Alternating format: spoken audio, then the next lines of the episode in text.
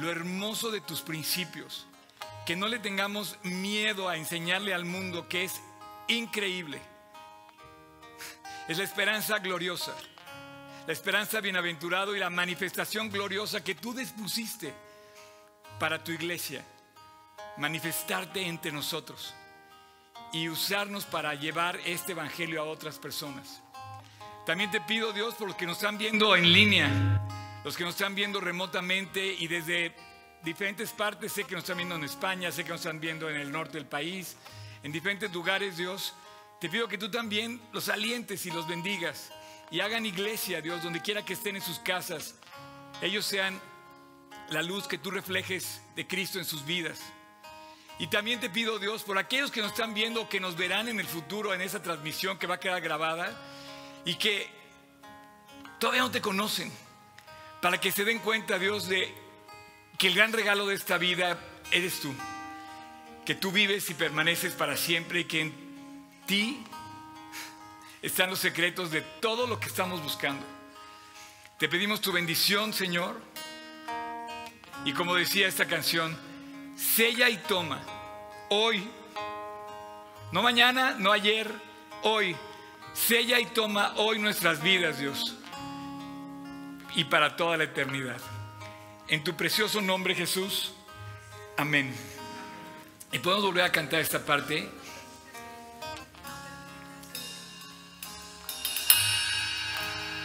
No permitas que haya duda en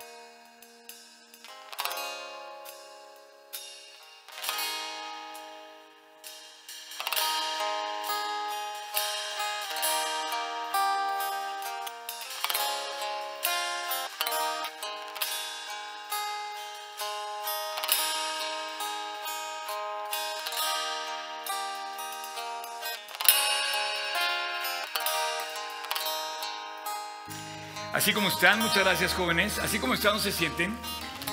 Eh, pero sí tomen su Biblia. Vamos a empezar. Dice el versículo 7 del capítulo 21 de Mateo.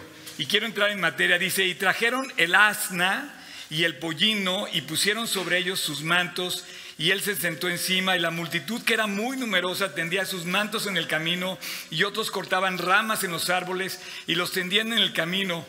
Eso en el capítulo 21 de Mateo versículo 9, y dice, y la gente que iba delante y la que iba detrás clamaba, Osana al Hijo de David. En su última semana Jesús al entrar a Jerusalén tiene esta entrada triunfal, esta entrada gloriosa, esta entrada eh, sorprendente a Jerusalén. Y hoy vamos a ir a Jerusalén y vamos a entrar y vamos a estar donde él, donde él estuvo. Y quiero, y quiero que pongas mucha atención en el versículo 12, 14 y 23. En el versículo 12 dice, y entró Jesús en el templo. Eh, eh, esto parece irrelevante, ¿no? O sea, lo ves y dices, bueno, pues sí, pues entró al templo. Bueno, quiero decirte que si tú vas a Jerusalén hoy y estás eh, parado en, y tú te paras en, tratas de seguir el, ¿Ahora sí? ¿Ya estamos? Va. Eh, tratas de seguir el... Eh, o sea, Jerusalén hoy es una ciudad muy eh, viva. hay muchísimo que decir de Jerusalén, pero quiero llevarte a un lugar donde Él pisó cuando, cuando pasó por este momento. Hoy se puede pisar ese mismo lugar. La misma piedra posiblemente los mismos escalones que subió Jesús, dice que entró en el templo. Esto es importante porque vamos a ver la entrada del templo. La entrada a Jerusalén, dice oh, eh, Jerusalén tus puertas, ¿quién ha cruzado por tus puertas? Una de las puertas que entrabas a Jerusalén te llevaba directo al templo. Y seguramente Jesús entró ahí en una de las tres fiestas que se tiene que ir a Jerusalén al templo, en la fiesta de la Pascua, en la fiesta de eh, Pentecostés y en la fiesta de los tabernáculos. Versículo 14 eh, dice, y vinieron a él en el templo ciegos y cojos y los sanó. En esas mismas piedras Jesús hizo muchos milagros seguramente. En el versículo 23, y cuando vino al templo, los principales sacerdotes y los ancianos del pueblo se acercaron a él mientras enseñaba. En esas piedras Jesús también enseñó. Entonces, eh, quiero que tomen asiento y yo vamos a sentar con ustedes, porque quiero que vean este, bueno, antes de que pongas el, material que trajimos, quiero decirles que yo, eh, yo debía haber sido guía de turistas. Eh, a veces pensé que yo debía haber sido arquitecto, me hubiera gustado ser arquitecto, pero la verdad es que ahora que he ido a Jerusalén, la verdad es que me tiene apasionado, de verdad, eh, lo, que, lo que hace que la Biblia coincida. Todos los, días, todos los años que, hemos que, he caminado en, la, en, la, escritura, he podido ir descubriendo cada vez más cosas, pero te quiero confesar que yo no me había puesto a pensar en estos tres renglones que acabamos de leer. Jesús enseñó, Jesús debatió con los fariseos, Jesús sanó y Jesús inclusive tiró las tiendas de los cambistas y de los comerciantes en el templo, en un lugar que hoy tú puedes visitar y quiero que vayamos juntos a lo que se llama la escalinata sur del templo de Jerusalén. La serie de Crono lo que estamos tratando de hacer es ir a Jerusalén, ir a, ir a Israel y descubrir lo que está ahí, que son elementos bíblicos que Dios a través del tiempo ha mantenido y seguramente en su momento Dios usó. Y quiero hacer una última referencia. Cuando tú leas la Biblia, la geografía y la historia están vivas en la Biblia. En el versículo 3 dice que entró al templo. Entonces te ubica que él hizo milagros en el templo. No, es, que a veces leemos la Biblia y pensamos que en algún lugar X, en algún lugar de nuestra imaginación, Jesús apareció y de repente hizo un milagro, ¿no? Sanaba cojos, dice, sanaba a los ciegos, estuvo con los fariseos, debatió con los fariseos, se encontró inclusive las famosas eh, monedas eh, bueno, en ese lugar lo vamos a visitar hoy. Entonces quiero que pongan mucha atención. Los que no han ido a Jerusalén, eh, los voy a llevar a Jerusalén. Vamos a ir, nos va a fascinar estar en Jerusalén. Y quiero que pongas también eh, atención los que ya fuimos a Jerusalén, porque yo llevo una década, suena más así, más pro, ¿verdad? Suena una década yendo a Jerusalén y después de esto, la verdad, quiero compartirlo con ustedes, no me lo quiero quedar. O sea, mi corazón hoy estaba así palpitando a todo lo que da, porque esta palabra es verdad, y si eso es verdad, todo lo demás es verdad.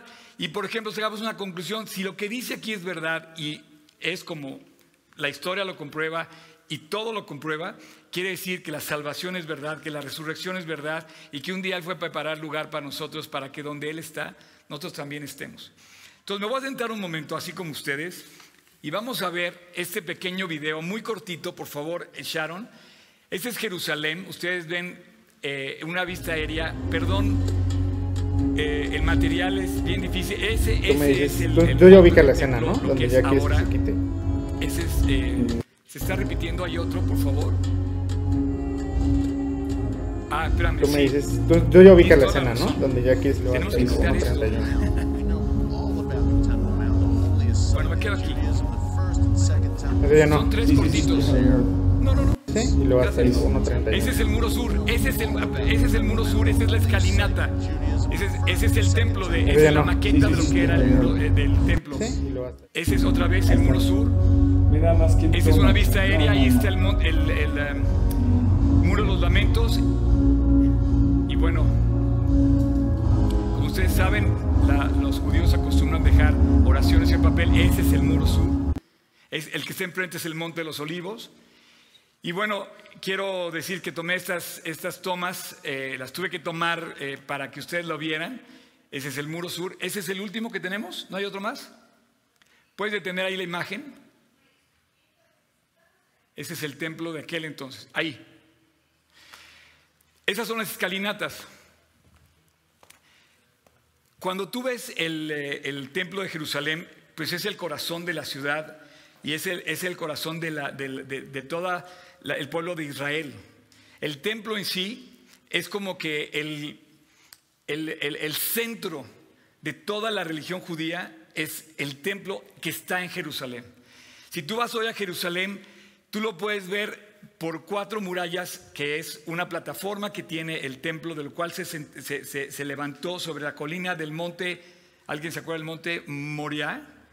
está al lado del monte Sión y este, este lugar está rodeado por las murallas de Jerusalén. Son dos murallas. Esas murallas tienen toda la vida de historia y hoy vamos a ver la historia. ¿Quieres, quieres eh, poner eh, la línea del tiempo? La línea del tiempo de hoy vamos a ir y vamos a ver lo que fue en el año cero cuando eh, Jesús visitó esa parte. Estas son las escalinatas y estas son las dos entradas que vamos a ver ahora. Hoy lo que queda es esto, que de hecho aquí este, soy yo el que va caminando ahí de azul, Alex Vázquez y no alcanzo a ver quién más es acá. Estamos caminando en esas mismas escalinatas que hoy quedan.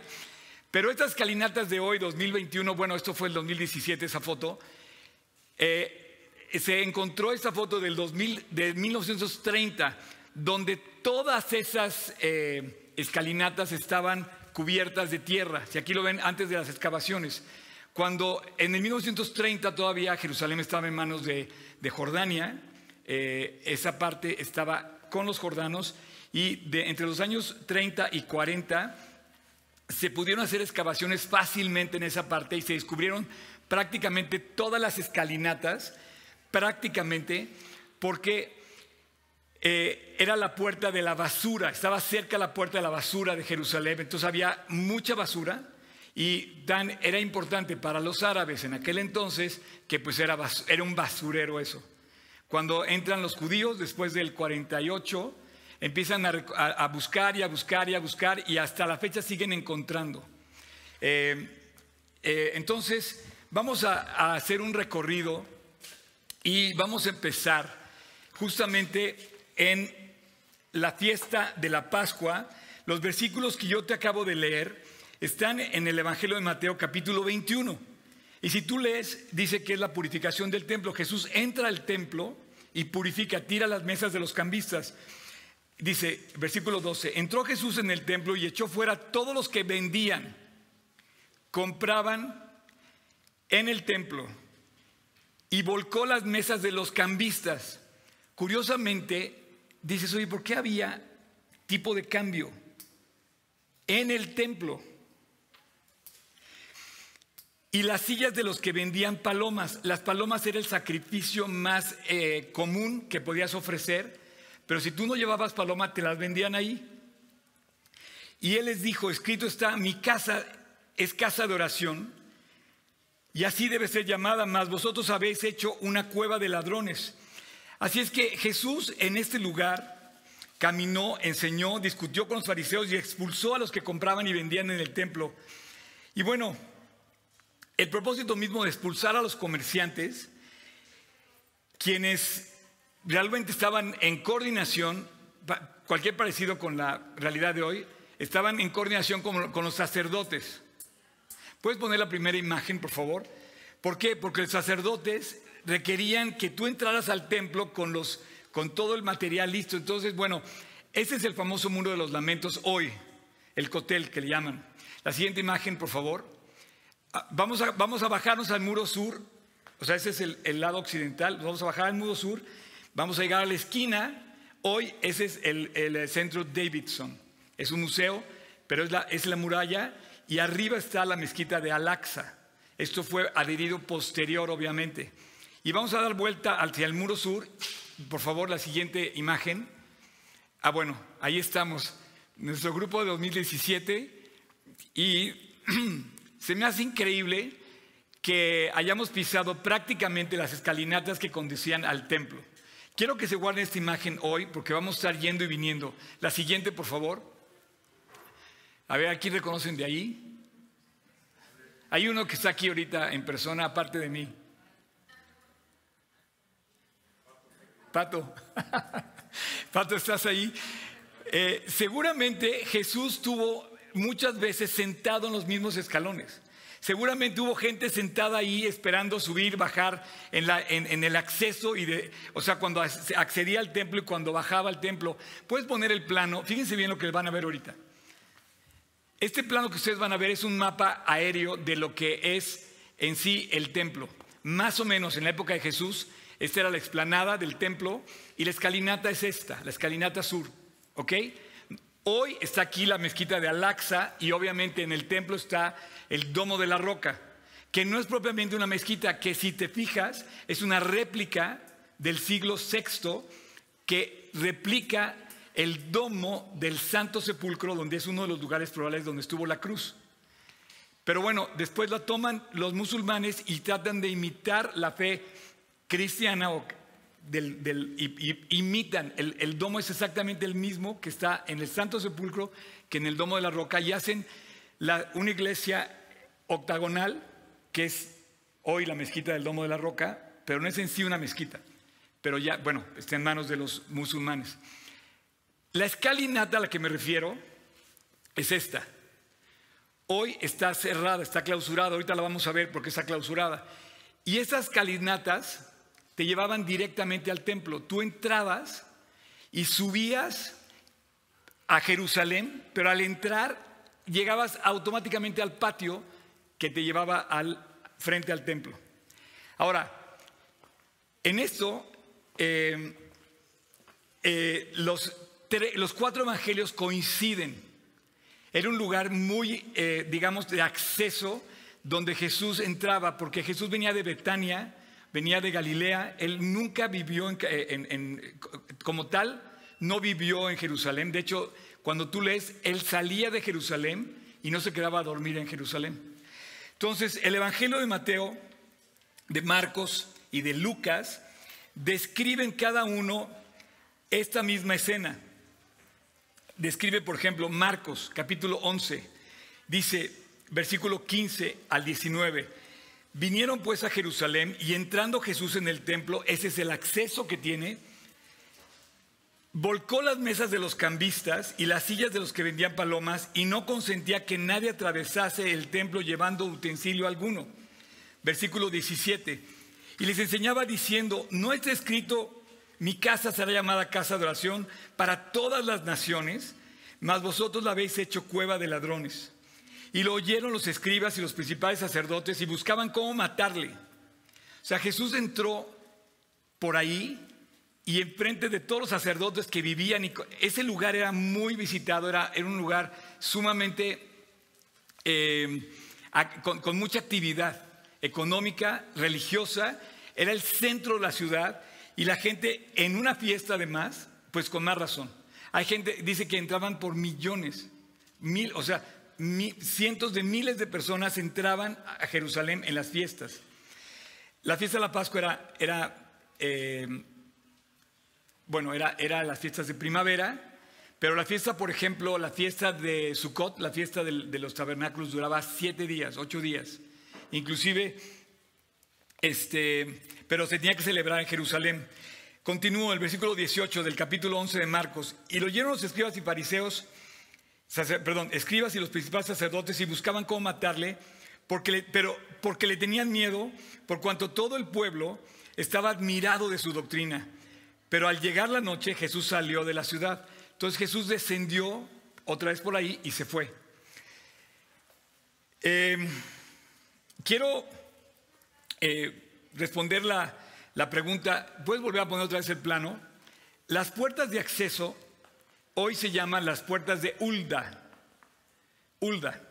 Son dos puertas que está una del lado eh, este y de otro del lado oeste.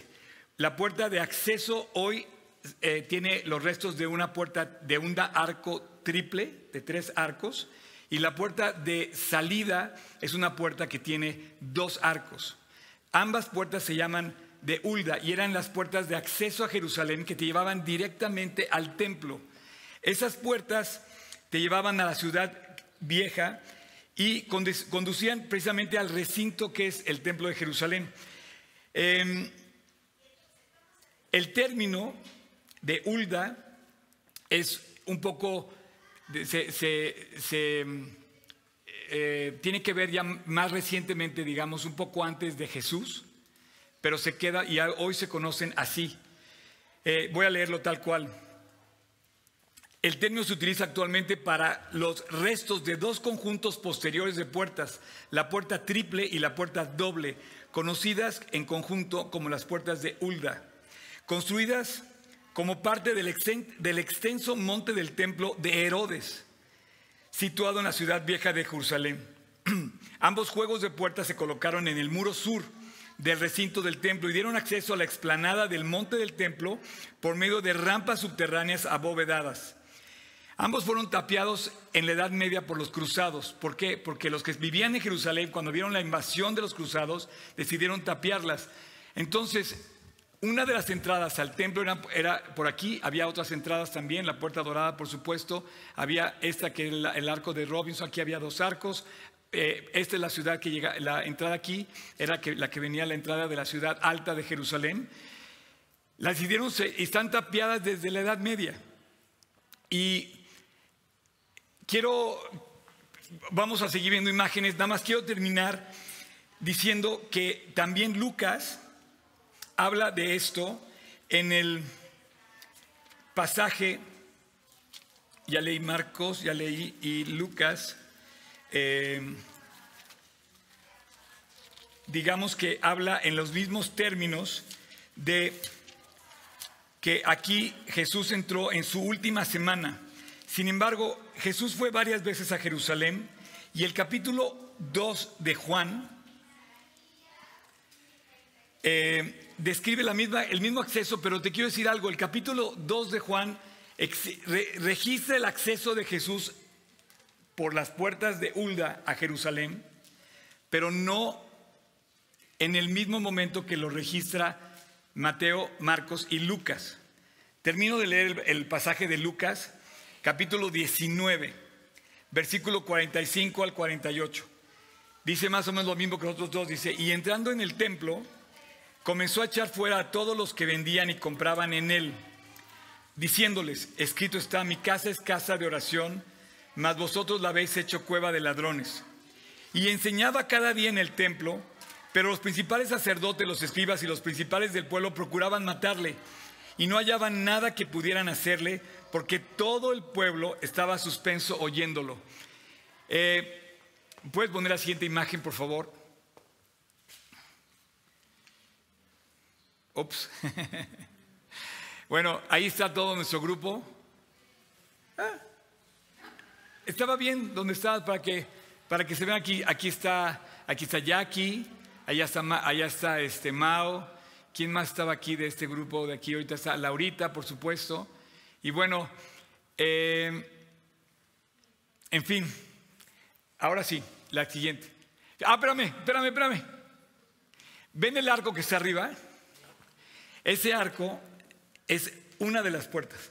Lo que pasa es que hoy la estructura como está construida desde la Edad Media no permite verla completamente. Ahorita lo vas a ver. La siguiente foto, por favor. Es la escalinata y si te fijas son como un remiendo de piedras distintas que ha sido de diferentes épocas. Lo que sí era de la época de Cristo es la escalinata en sí. ¿Ok? La siguiente imagen. Ahí está el arco donde estábamos, nosotros tomamos la foto, este es el arco, y esta estructura justamente medieval tapó la entrada de las dos puertas, ¿ok? La siguiente imagen. Aquí está para que lo veas. Si tú te imaginas el, el plano que acabamos de ver, esta es ya la foto actual. Este es, el, este es el muro occidental donde está el muro de los lamentos, está aquí abajo. Das la vuelta y este es todo el muro sur. Esta es la parte del, hoy del centro Davidson y este es el museo de, de, de las escalinatas del templo. Sigue habiendo problema con el micrófono. Este, y bueno, aquí está un arco, justamente con la construcción medieval. Esas son las escalinatas. Y no se alcanza a ver muy bien, pero más o menos por aquí están los otros tres arcos sellados. Ahorita lo van a ver más de cerca. Si te fijas, arriba de eso está, estaba el templo. Obviamente el Imperio Romano no dejó piedra sobre piedra, tal cual Jesús había prometido que no iba a quedar piedra sobre piedra. Y de ahí, después, más adelante, el siglo VI, se levanta la mezquita que te decía es un edificio octagonal y con la réplica del domo del Santo Sepulcro, pero esta es una réplica de oro. El rey Hussein la mandó poner de oro este... Y bueno, y la otra mezquita, que esa sí es, es la mezquita de Al-Aqsa. Hace poco, en este año, hace unos meses, hubo disturbios muy graves aquí arriba. La siguiente, por favor. Eso es como estaba antes. Así lo vio Jesús. Ahí están las dos puertas, los accesos, ahí está la puerta también el arco de Robinson. Y esto era todo un bullicio, porque todo esto era el mercado, y aquí se paraban seguramente los sacerdotes a pedir, a ver, ¿compraste el, animal kosher limpio completamente para poder subir? No puedes entrar si no traes tu animal kosher, si no estás purificado. Ese acceso venía, ahorita lo vamos a ver, venía del estanque de Siloé. Todos los que venían a la fiesta tenían que lavarse y Jesús seguramente con sus discípulos también entraron a Siloé y se subieron por este camino de escaleras que va y asciende, asciende, que hoy está en la ciudad de David y que bueno, al lado de la ciudad de David puedes ver esto. Y finalmente llegó un momento donde llegó aquí, donde estaban como los, sacerdotes como inspectores. Pagaste, tienes el dinero para pagar. Hoy es que traigo, traigo denarios de, de, Siria o de, o de, o de eh, bueno, no puedes pagar con denarios. Traigo moneda persa, no puedes pagar con moneda persa. Entonces, esto era otro comercio que tenían. Tenían que cambiar a la moneda autorizada por los sacerdotes. ¿Por qué tenían que cambiar la moneda autorizada por los sacerdotes? Porque ellos decían que era tan puro el templo que no podían meter monedas que tuvieran imágenes de, otros pueblos o de otras culturas que podían haber sido paganos. Entonces tendrían que hacer un cambio y si tú llegabas a ese lugar y no traías algo, 20 veces más te costaba comprar la paloma, comprar el animal, cambiar el, pagar el tipo de cambio. Y finalmente, pues ahí te revisaban los sacerdotes si estabas purificado, si, habías cambiado y tenías el, dinero del impuesto del templo y... Eh, que por cierto equivalía, lo que tú tenías que pagar cada vez que entrabas era el equivalente a dos días de trabajo. Era lo que ellos cobraban por entrar. Pero tú imagínate la cantidad de gente que entraba y ellos tenían, o sea, ese, como esa eh, regla de entrar, ¿no? Lo interesante aquí, pero no se ve, es que estos dos eran dos escalinatas que te conducían directamente al patio que estaba en el templo. La siguiente imagen, por favor.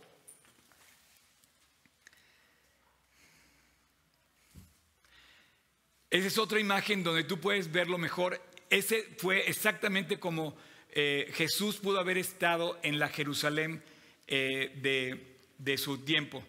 Los judíos le llaman a esto no el templo que pisó Jesús, le dicen el segundo templo, el templo de Herodes. Eso es una maqueta que puedes visitar en el Museo de Jerusalén, tal cual, es una, maqueta increíble. Sin embargo, aquí se ven dos, dos arcos, este es donde, está, donde estaba el edificio que te digo, y acá hoy hay tres. Eh, esto es una construcción posterior que hicieron. Y te decía yo que de los patios mencionados ahí, el pasaje de Juan, quiero que vayamos a Juan y vamos a estudiar algo interesantísimo.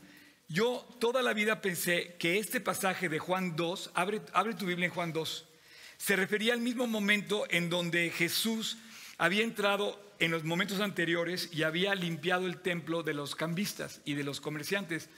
Pero ¿qué crees? En Juan 2, a diferencia de Mateo, Marcos y Lucas, en Juan 2 Jesús hace esto en el inicio de su predicación. En los evangelios de Mateo, Marcos y Lucas, aparentemente Jesús lo hace en la última semana de su vida.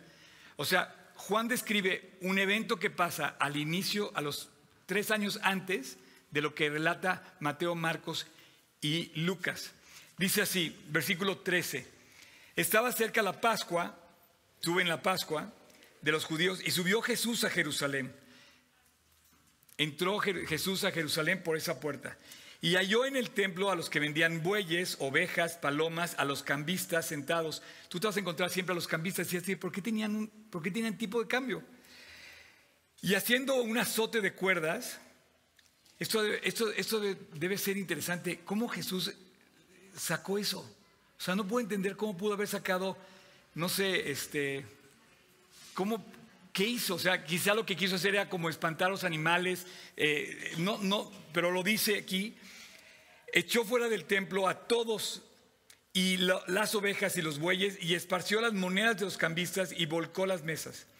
Y dijo a los que vendían palomas, quitad de aquí esto y no hagáis de la casa de mi padre casa de mercado. Entonces se acordaron los discípulos que está escrito, el celo de tu casa me consume. Esta es una cita del Salmo 69. Y los judíos respondieron y dijeron, ¿qué señal nos muestras que haces de esto? Respondió Jesús y les dijo, destruid este templo y en tres días lo, levantaré. Y dijeron luego los judíos, ¿cómo? En 46 años fue edificado el templo, este, este, gran templo de Jerusalén, y tú lo vas a levantar en tres días. Em, versículo 21, mas él hablaba del templo de su cuerpo. Por tanto, fíjate bien, cuando resucitó entre los muertos, los, discípulos acordaron que esto lo había dicho y creyeron la escritura y la palabra que Jesús había dicho. Si te fijas, el relato de Juan es distinto a los relatos de Mateo, Marcos y Lucas. De hecho, los fariseos, en aquel entonces, los tres evangelios lo decidieron matar. Y en este caso, como que era la primera vez que los debatía y le preguntan, ¿con qué autoridad haces tú esto? Entonces, seguramente ese acceso estaba muy concurrido, era una calle llena de gente, llena de actividad, y Jesús tuvo que haberse encontrado con mucho tipo de personas. Ahora, en, en, Juan 7 también describe otra fiesta, porque si tú dices que aquí, si tú te fijaste, dice aquí que Jesús entró en la, en la fiesta de la Pascua. Pero cinco capítulos más adelante, en Juan 7, él entra también en la fiesta de los tabernáculos. Jesús cumplió las fiestas judías, iba a adorar al templo. Versículo 14, más a la mitad de la fiesta subió Jesús al templo y enseñaba. Versículo 28 de Juan 7, Jesús entonces enseñando en el templo alzó la voz y dijo, a mí me conocéis y sabéis de dónde soy, y no he venido de mí mismo, pero el que me envió es verdadero, a quien vosotros no conocéis. Está hablando de la fiesta de, a quién está viendo la fiesta de los tabernáculos, que es la fiesta del Sukkot, que es la fiesta de la promesa de Dios de llevarnos a su casa. Y él está diciendo, a mí me conocéis, y empieza, y empieza a cuestionar la fe de los creyentes judíos para decir que a dónde iban a llegar finalmente. Y en el versículo 37 es el gran versículo de este pasaje, dice, en el último y gran día de la fiesta, Jesús se puso en pie y alzó la voz diciendo, si alguno tiene sed, venga a mí y beba. Entonces, es evidente que Jesús iba al templo y se enfrentó a los sacerdotes, a los enfermos, a la gente que venía. Inclusive yo me imagino que así como nos sentamos esa tarde, eh, Mao, eh, Pato, que nos sentamos esa tarde ahí a, descansar un poco porque nos hacía un poco la sombra el, muro. Eh, seguramente muchos antes de dejar Jerusalén se sentaban en las calinatas. O Jesús posiblemente los agarró sentados y les predicaba frente o platicaba con ellos. Era un lugar de concurrencia, un lugar de compañerismo. Finalmente era el acceso a Jerusalén. ¿Tienes la siguiente foto, por favor? Ahí están hoy eh, las, eh, las puertas. Quiero decirte que esta foto es más o menos de 1800 eh, y fracción, 1800, eh, no, perdóname, esa foto es de 1930. No sé si notas aquí algo. Dejo abierto quien me diga qué nota de esa foto.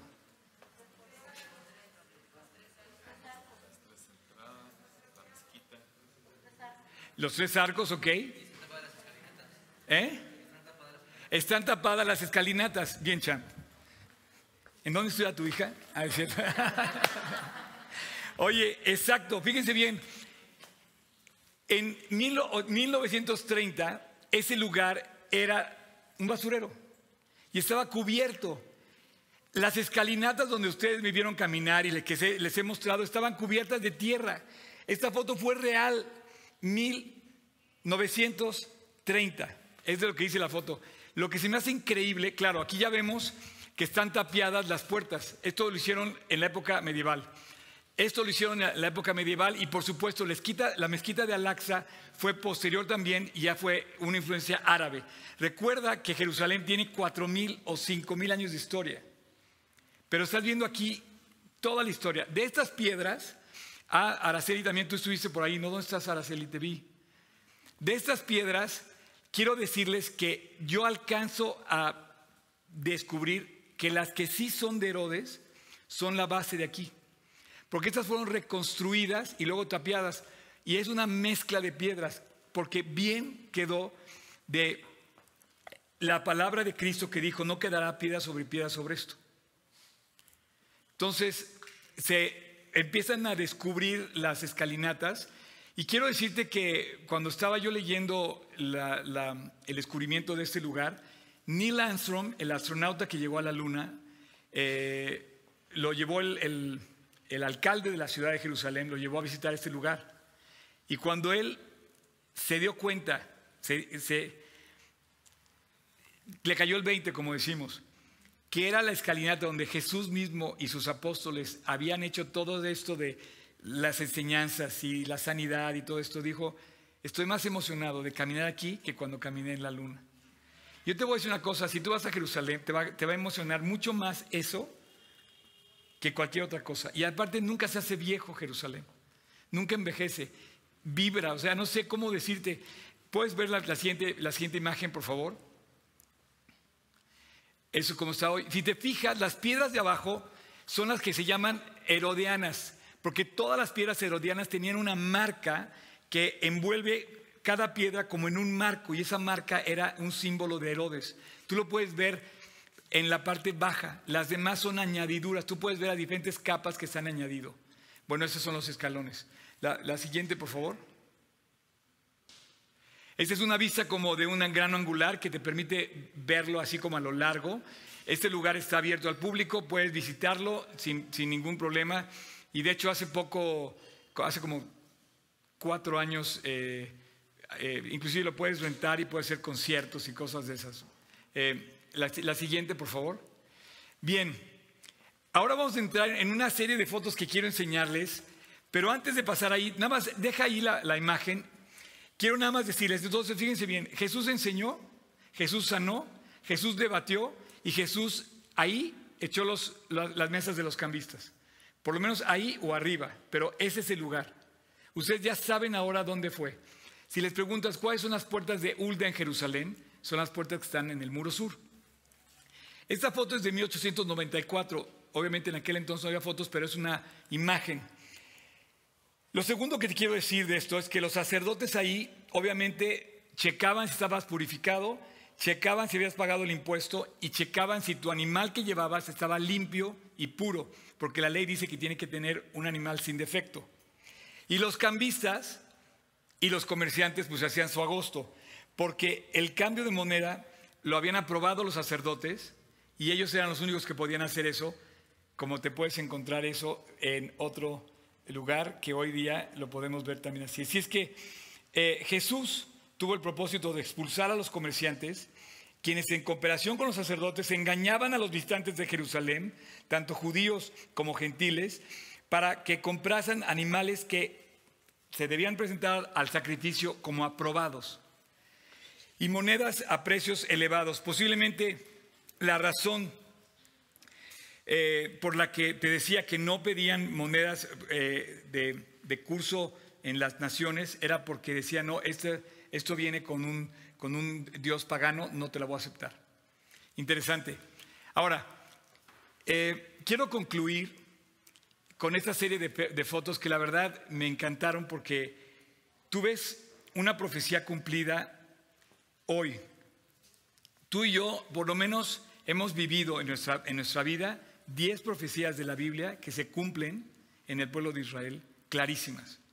Una de esas es ver cómo una ciudad que estaba muerta, más o menos hace 150 años, Mark Twain visitó Jerusalén y dijo que Jerusalén era una ciudad que había perdido toda su grandeza y su esplendor y que era una ciudad paupérrima.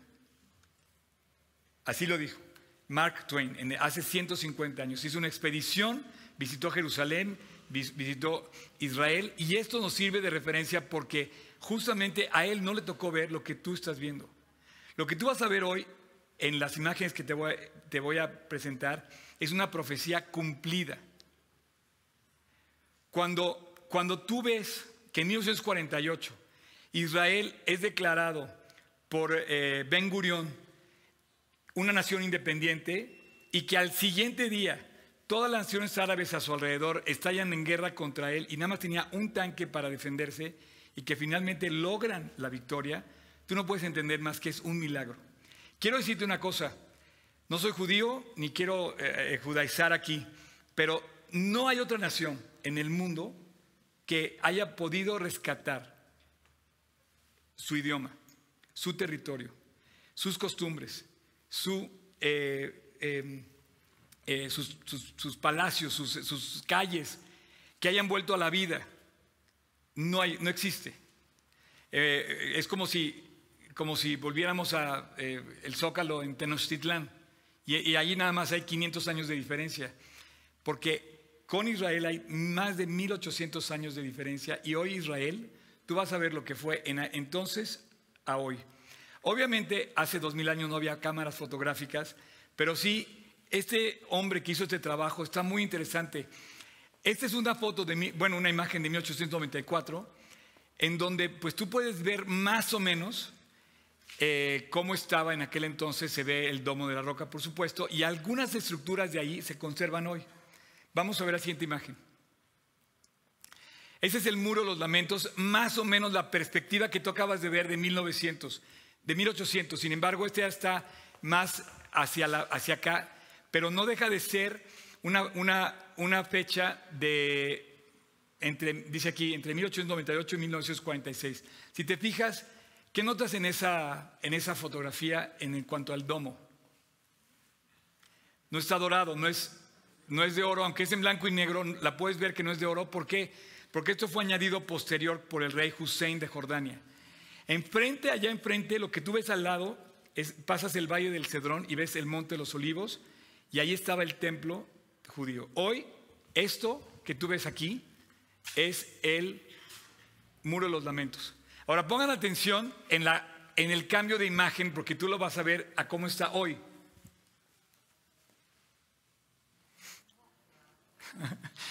o sea, a mí, a mí me emociona porque honestamente, esta es una profecía cumplida. La Biblia dice que Israel va a volver a vivir en su ciudad. Mark Twain dijo, no, está abandonado, está olvidada la, ciudad eh, y ha perdido su esplendor.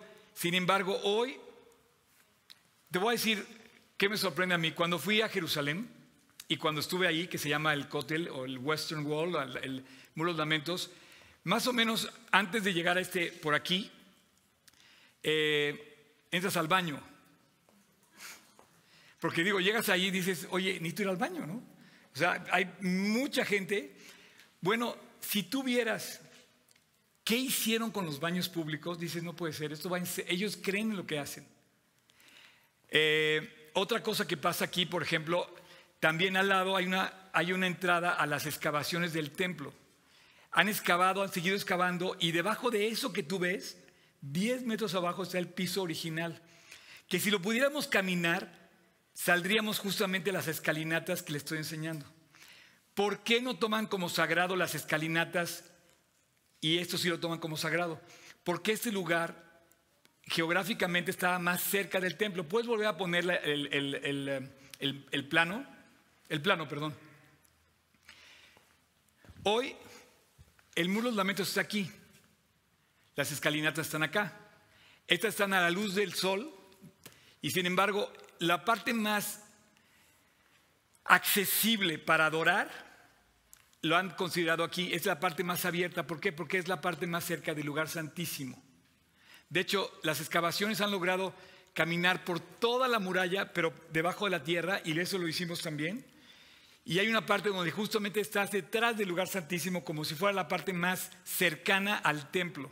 Ellos lo que hacen hoy, los judíos ahí, y abajo de eso, ellos construyeron una sinagoga modernísima, está súper eh, como construido todo para, porque arriba hoy está la ciudad. Sin embargo, 10 metros abajo está la ciudad que Cristo pisó, pero quiero decirte algo, como, la, como la colina, eh, eh, esto es una colina, el piso tiene diferentes alturas. Por eso quedó debajo de la, se fue como enterrando la ciudad. Y si tú siguieras caminando para acá, sales, al, sales a la parte libre, digamos, al aire libre, pero si sigues para acá, tienes que entrar al subterráneo. Bueno, no sé qué tan claro fui en esto. Volvemos otra vez a la imagen del muro de los lamentos. Eh, antes y después. Ah, Eso era, fíjate bien, 1894, el muro de los lamentos de 1894. ¿Ok? La que sigue, vean bien. Es increíble que hayan podido rescatar este lugar y la, limpieza que hicieron, porque tú te das cuenta de que había una ciudad encima. Eh, vuelve a regresar otra vez. No, no, no, hacia atrás. O sea, habían tratado como de construir encima, sin embargo, eh, Israel ha querido recuperar ese espacio, ¿no? Otra vez, Western Wall. Ahí está. Ok, la que sigue. Aquí ya me emociona más. Este es, bueno, dice 1910, 1920, ahí está toda la construcción eh, eh, medieval, está el domo de la mezquita de Al-Aqsa y este es el muro sur. ¿Estamos de acuerdo?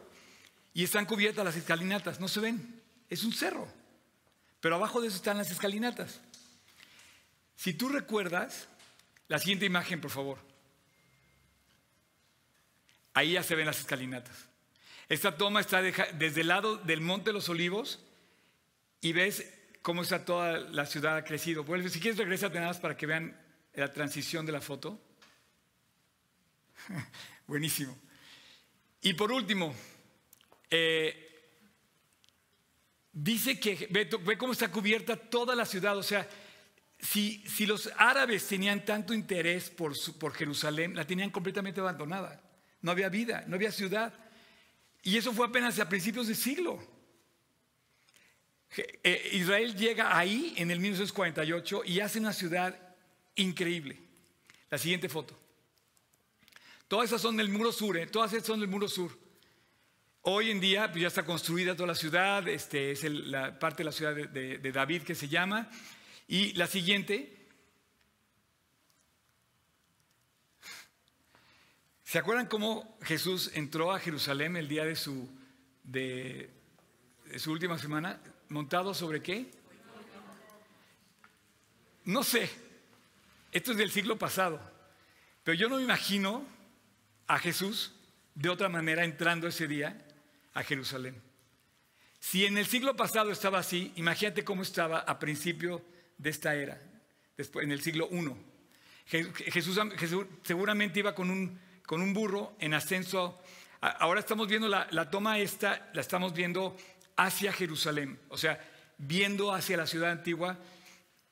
Y para que te des cuenta cómo está hoy Jerusalén esa parte, pueden poner 60 años después. ¿Puedes subir acá, Pato, por favor?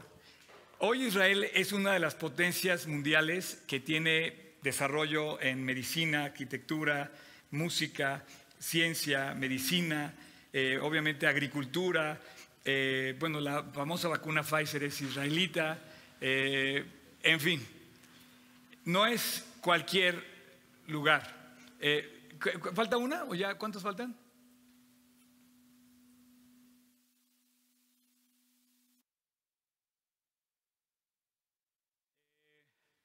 Bueno, ahí puedes ver hasta el mar muerto. De hecho, es una perspectiva medio, medio, rara, pero ahí ves el templo, ves el eh, monte de los olivos y ves a lo lejos ves el mar muerto em, que está como a unos 60 kilómetros más o menos de Jerusalén.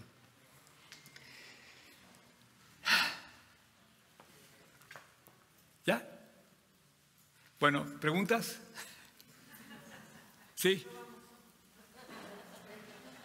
No te oigo. Nada más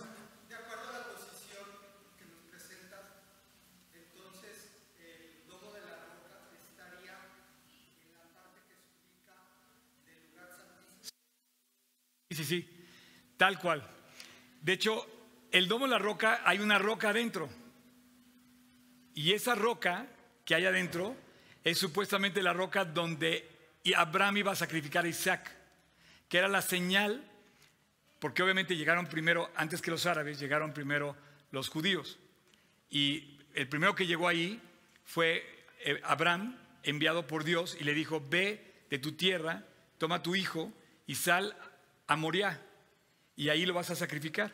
Y esa es, la famosa escena ahí en el monte, en, la roca, en la misma, donde, donde está la roca, es donde Isaac iba a ser sacrificado y Dios mandó a su ángel, le detuvo la mano y ya no murió su hijo. Pero con el tiempo, los árabes pusieron el domo de la roca ahí y justamente si tú pudieras entrar, si pudiéramos entrar adentro, encontraríamos la roca. La roca que eh, le, hace el, nombre al, domo, a, la mezquita. Padre, muchas gracias por esta mañana y gracias porque nos dejas ver que tu palabra es verdad y bueno, descubrir el lugar donde tú anduviste y efectivamente tomó forma, tantos milagros, tantas enseñanzas, que llegó un momento donde se cambió la historia por lo que tú hiciste ahí. Dios no dejaste ninguna herencia material como tal, dejaste un testimonio que cambió la historia para siempre. Padre, gracias porque hoy podemos voltear y leer el Evangelio y descubrir los lugares tal cual descritos en la palabra. Gracias por tu fidelidad, gracias por la certeza y gracias por esta oportunidad de compartir juntos esta visita al templo de Jerusalén. En tu nombre Jesús te lo pedimos. Amén.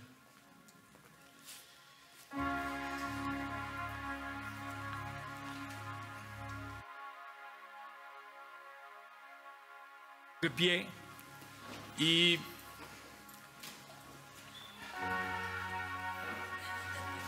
eso. Perfecto. Quiero, decirte algo. Estas cosas, las piedras que tú ves en Jerusalén, son testimonios que nos reflejan lo que la Biblia dice. Pero cuando dos mil años después, un cuate en Polanco, con otros cuates en Polanco, se reúnen a estudiar la Biblia y dices, oye, ¿eso qué tiene que ver conmigo? Bueno, Dios te está buscando. Dios te está llamando.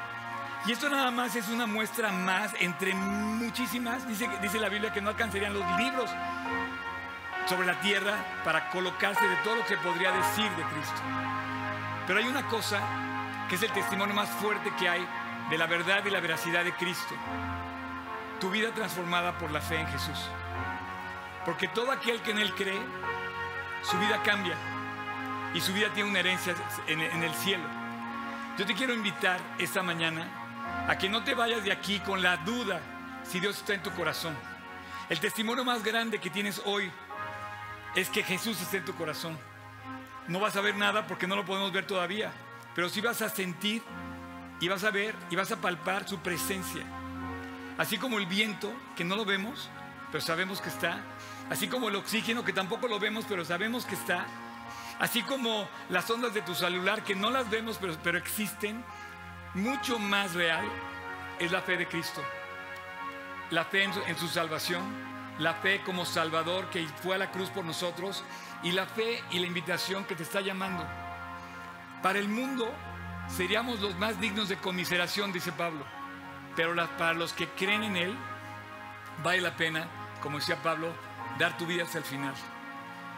Yo quiero pedirte que te des cuenta que algún día vas a llegar a morir. Y Dios vino a este mundo para que tú pudieras salvarte. ¿Cómo fue ese lugar?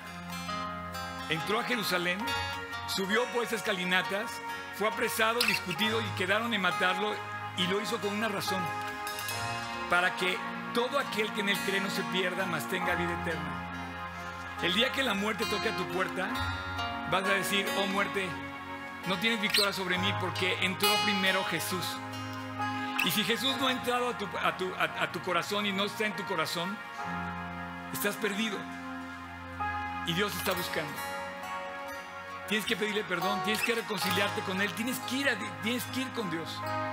Así es que Jesús entró por esas puertas y llamó a muchos. Y muchos se convirtieron y otros lo rechazaron. Y estás tú exactamente sentado en esa escalinata sur el día de hoy. y lo ves pasar. Dice, mira, ahí va el Galileo, ahí van sus discípulos. Y otros se levantaron, Señor, cúrame, Señor, sálvame. Y los salvó y los curó. Y unos lo vieron y otros lo recibieron. Yo no sé cuál eres tú, de los que lo van a ver pasar o de los que lo van a ver entrar en su corazón. Si tú eres de los que quieren pedir perdón a Dios y que entre a tu corazón, yo te quiero pedir hoy que se lo digas con tus propias palabras. Te puedo ayudar, te puedo, te puedo ayudar a hacer esto. Si tú me estás viendo, es para ti también igual. Cierra tus ojos, inclina tu rostro. Estás sentado en las escalinatas. Está llegando un tumulto de gente rodeando a Jesús. Es el Galileo, es el profeta. Algunos dicen que es el Mesías. Y hoy yo te digo, está llamando a la puerta de tu corazón y va a pasar junto a ti. Y tú lo ves. Cierra tus ojos. Imagínate esas escalinatas que estás sentado en medio del bullicio. Los sacerdotes pidiendo impuestos y revisando si estás purificado. Y le puedes decir, no, no estoy purificado. Por supuesto que no. Y ves al Mesías. Y le puedes decir, Señor, ten misericordia de mí. Y bueno, es tu oportunidad de verlo pasar o de recibirlo en el corazón, de pedirle perdón o seguir cargando tus faltas. Si tú quieres hoy, ahí donde estás, nos fuimos un ratito a la escalinata sur de la entrada del templo. Jesús está llamando a la puerta de tu corazón. Si tú quieres, ahí en silencio yo te ayudo. Dile, con tus palabras, en tu corazón, dile Jesús. Ahí en silencio, Jesús, te invito a mi corazón. Dile Jesús, perdóname. Perdóname por mis faltas. Vengo a este lugar y no puedo lavarme porque mis sacrificios son insuficientes para cubrir mis faltas. Jesús, sálvame. Jesús, perdóname. Jesús, límpiame. El día de hoy te invito a mi corazón, Jesús. Díselo. Entra a mi corazón. Limpia mi vida. Y a partir de hoy déjame entrar por esas escalinatas a tu habitación celestial, a tu presencia. Y seguir caminando contigo siempre, Dios. Gracias porque hoy no me llevaste a Jerusalén. Hoy me llevaste al cielo. Y ahí quiero estar. Quiero caminar contigo todos los días de mi vida. Jesús, gracias Gracias por salvarme. Tú venciste la muerte. El velo lo partiste. Resucitaste al tercer día. La muerte ya no tiene potestad sobre mí, Jesús. Hoy tengo al Dios Todopoderoso en mi corazón. Y a partir de hoy camino por la vida sostenido de tu mano. Quiero seguirte todos los días del resto de mi vida, hasta el día que entra a ese templo supremo, que es tu habitación celestial. En tu nombre Jesús te lo pido. Amén. El velo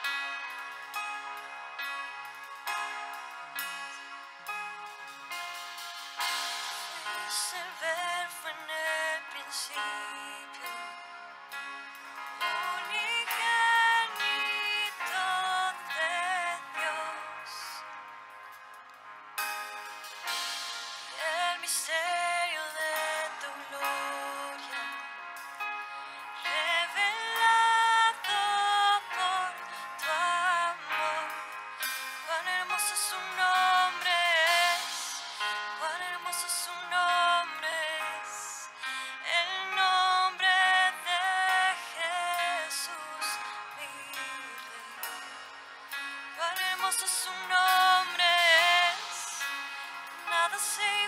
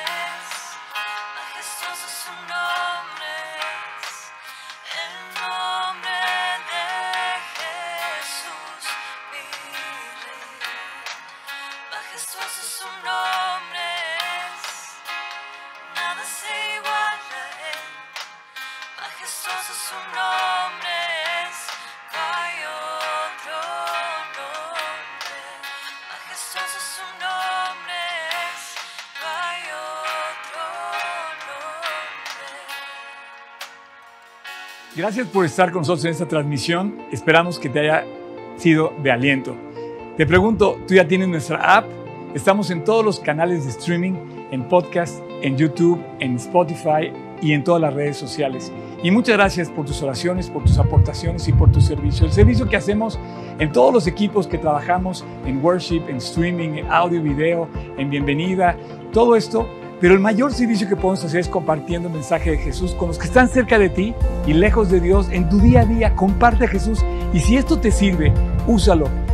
Gracias por tus oraciones, no solamente por esta iglesia para que nos guarde fieles y limpios, sino también por tu familia y por nuestro país. Y gracias por tus aportaciones con las cuales podemos hacer posible esto. Dios diseñó la iglesia y esa tiene necesidades, pero no te estoy pidiendo dinero, esto lo hacemos con toda pasión y sin compromiso con o sin ti. Pero si quieres sumarte, súmate en g36polanco.org diagonal aportar. Y finalmente, la iglesia es una ventana para que la gente conozca a Dios. Y si esto te sirve, bueno, te invitamos a que sigas haciendo uso de todo el material disponible en g36polanco.org. Nos vemos pronto.